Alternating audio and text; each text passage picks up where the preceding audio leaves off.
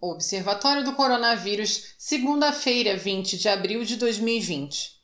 Uma carga com produtos para combater a disseminação do novo coronavírus chegou ontem ao Brasil pelo Aeroporto Internacional de Guarulhos, em São Paulo.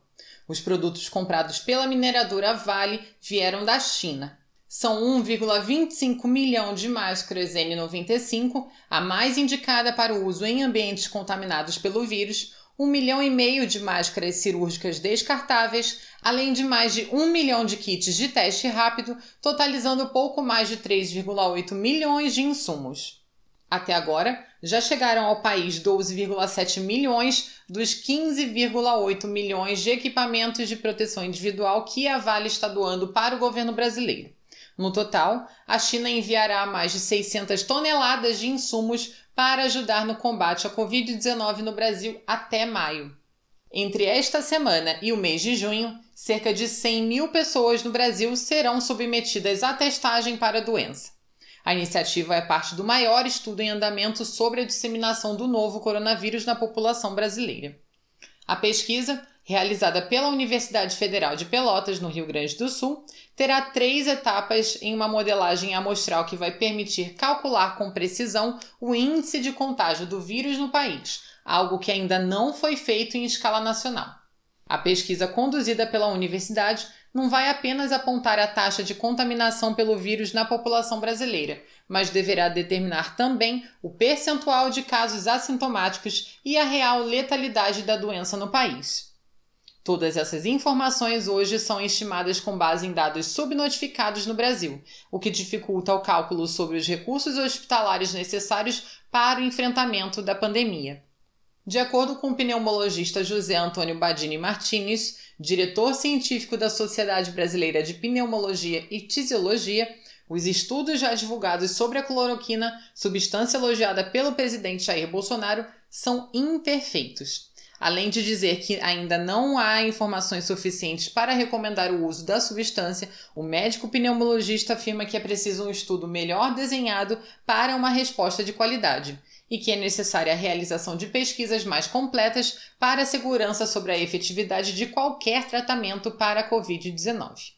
São Paulo ultrapassou a marca de mil mortos pelo novo coronavírus, de acordo com o boletim divulgado ontem pelo Ministério da Saúde.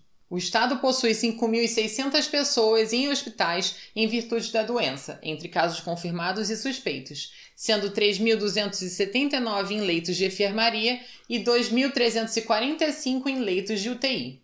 Apesar da média de 30 mortes por dia, as autoridades dizem que o pico da epidemia, ou seja, o pior momento dela, ainda está por vir. Segundo Vitor Sudbrak, mestrando no Instituto de Física Teórica da Unesp e membro do Observatório Covid-19-BR, o número de novos casos depende do número de pacientes infectados. Sudbrak afirma também que epidemias são exemplos de reação em cadeia. Quanto mais pessoas estão infectadas, mais pessoas se infectam. Segundo análises divulgadas pelo governo paulista, o comportamento da epidemia no estado mostra um crescimento mais lento do que em países como a Itália e os Estados Unidos, onde o sistema de saúde entrou em colapso poucas semanas após o início da transmissão comunitária. A Alemanha chegou a uma nova etapa nesta segunda-feira. Parte do comércio voltou a funcionar depois de mais de um mês fechado. A decisão foi tomada pela primeira-ministra Angela Merkel em conjunto com os governadores. Merkel deixou claro que a volta à normalidade será lenta e cautelosa e demonstrou sua preocupação com o possível relaxamento da população com as restrições.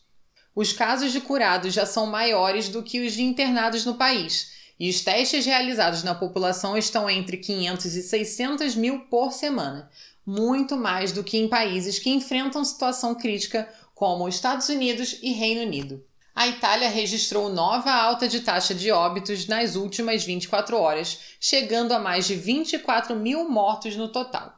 No entanto, o número de novos casos recuou e chegou ao nível mais baixo em mais de um mês, segundo dados da Agência de Proteção Civil.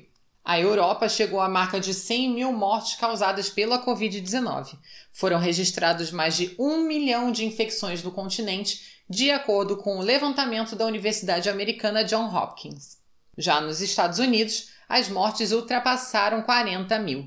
A quantidade de óbitos é a maior para um único país em todo o planeta. Ainda de acordo com o monitoramento da universidade, o país registra mais de 740 mil casos confirmados do novo coronavírus.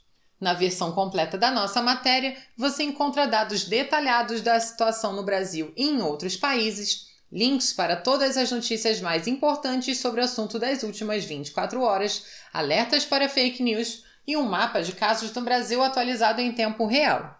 O Observatório do Coronavírus é uma iniciativa do Ibrachina. Para ler esta e edições anteriores, acesse www.ibrachina.com.br.